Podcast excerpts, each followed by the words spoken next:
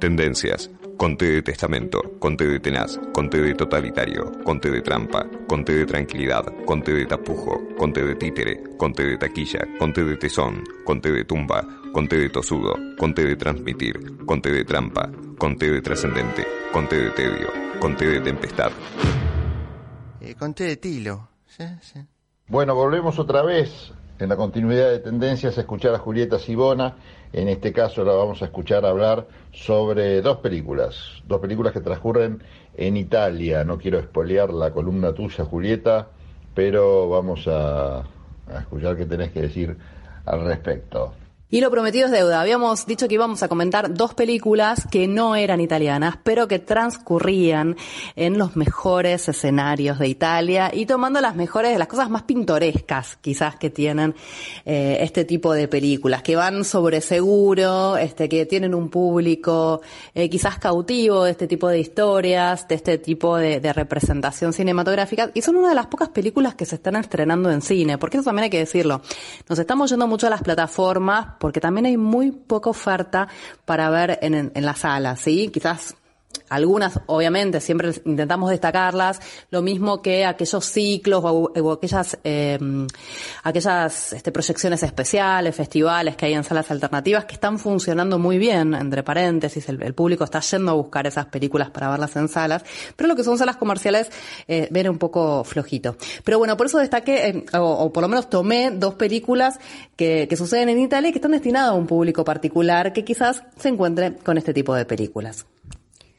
La primera es eh, Una receta perfecta. Una receta perfecta se estrenó el jueves pasado, o sea que todavía está en cartel, incluso si la quieres ir a ver hoy o mañana con el descuento del 50% de la entrada, tenés la oportunidad. Es una película que sucede en Toscana, pero que la particularidad, bueno, o no, o en el sur de Italia, en realidad, ahora ya vamos a ir a Toscana por otro lado.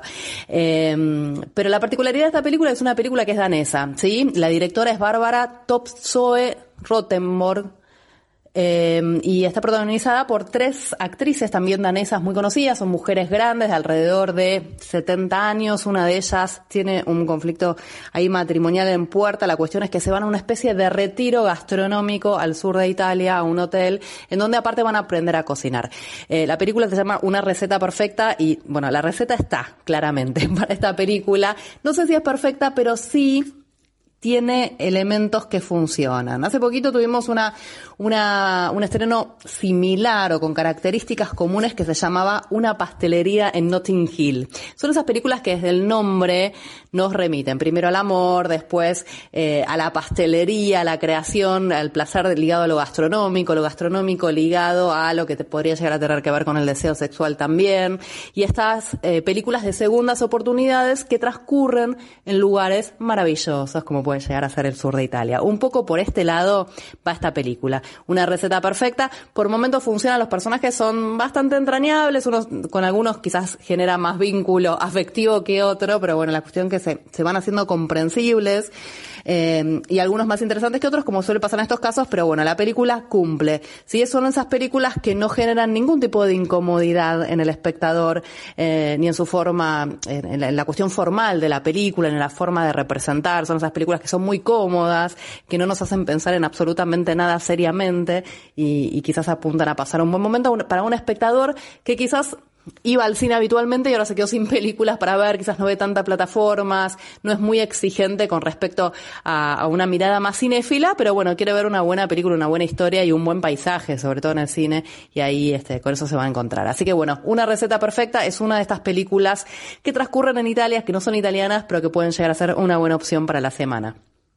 La otra película que te comentaba se llama Una villa en la Toscana. En este caso, la película es una coproducción entre Italia y el Reino Unido. Eh, está protagonizada por Liam Neeson en un personaje eh, muy alejado de sus venganzas implacables, imbatibles, este, eh, y, es, y, esas películas que estamos tan acostumbrados a verlas últimamente. En este caso, Una villa en la Toscana empieza con una primera mentira que es el nombre. La película se llama en realidad Made in Italy. Por lo menos me parece más auténtica y que tenga la palabra en inglés. Eh, acá no hay ninguna villa, sino que hay un padre y un hijo que van a irse a Toscana a vender la casa en donde vivieron junto con, este, bueno, su difunta esposa y madre eh, respectivamente y, y, bueno, y se van a reencontrar de alguna manera. También lo mismo, ¿no? Un poco, hay un poco de, de, gastronomía también, porque tenemos un chef, una chef italiana también en el medio.